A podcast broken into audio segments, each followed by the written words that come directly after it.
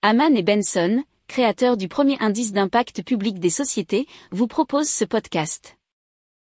Haman and Benson. Le journal des stratèges.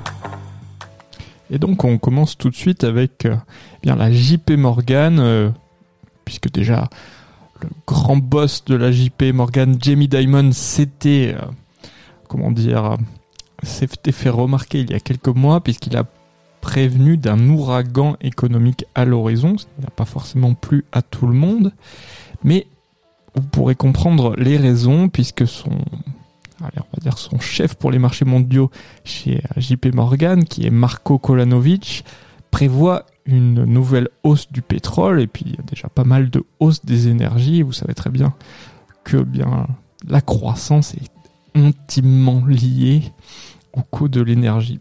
Alors selon Marco Kolanovic, il pourrait y avoir de nouveaux pics potentiels pour le pétrole, surtout compte tenu de la situation en Europe et de la guerre, et donc d'une possible hausse à 150 dollars du baril. Alors, par d'une hausse, enfin, d'un pic de courte durée.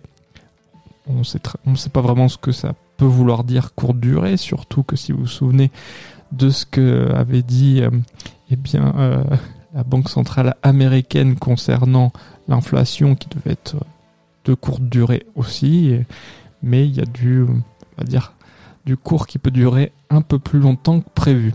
Alors, il s'exprime aussi sur le même sujet et il dit que nous pensons que le consommateur peut supporter un pétrole à 130 ou 135 dollars car c'était le cas entre 2010 et 2014.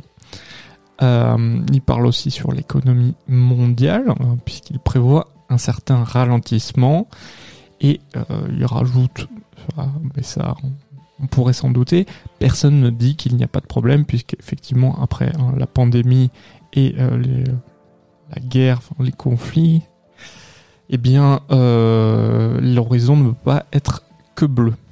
Si vous aimez cette revue de presse, vous pouvez euh, vous abonner gratuitement à notre newsletter qui s'appelle La lettre des stratèges, LLDS, qui relate, et cela gratuitement, hein, du lundi au vendredi, l'actualité économique, technologique, énergétique, mais aussi de l'hydrogène, et puis de tout ce qu'on trouvera super intéressant pour votre vie.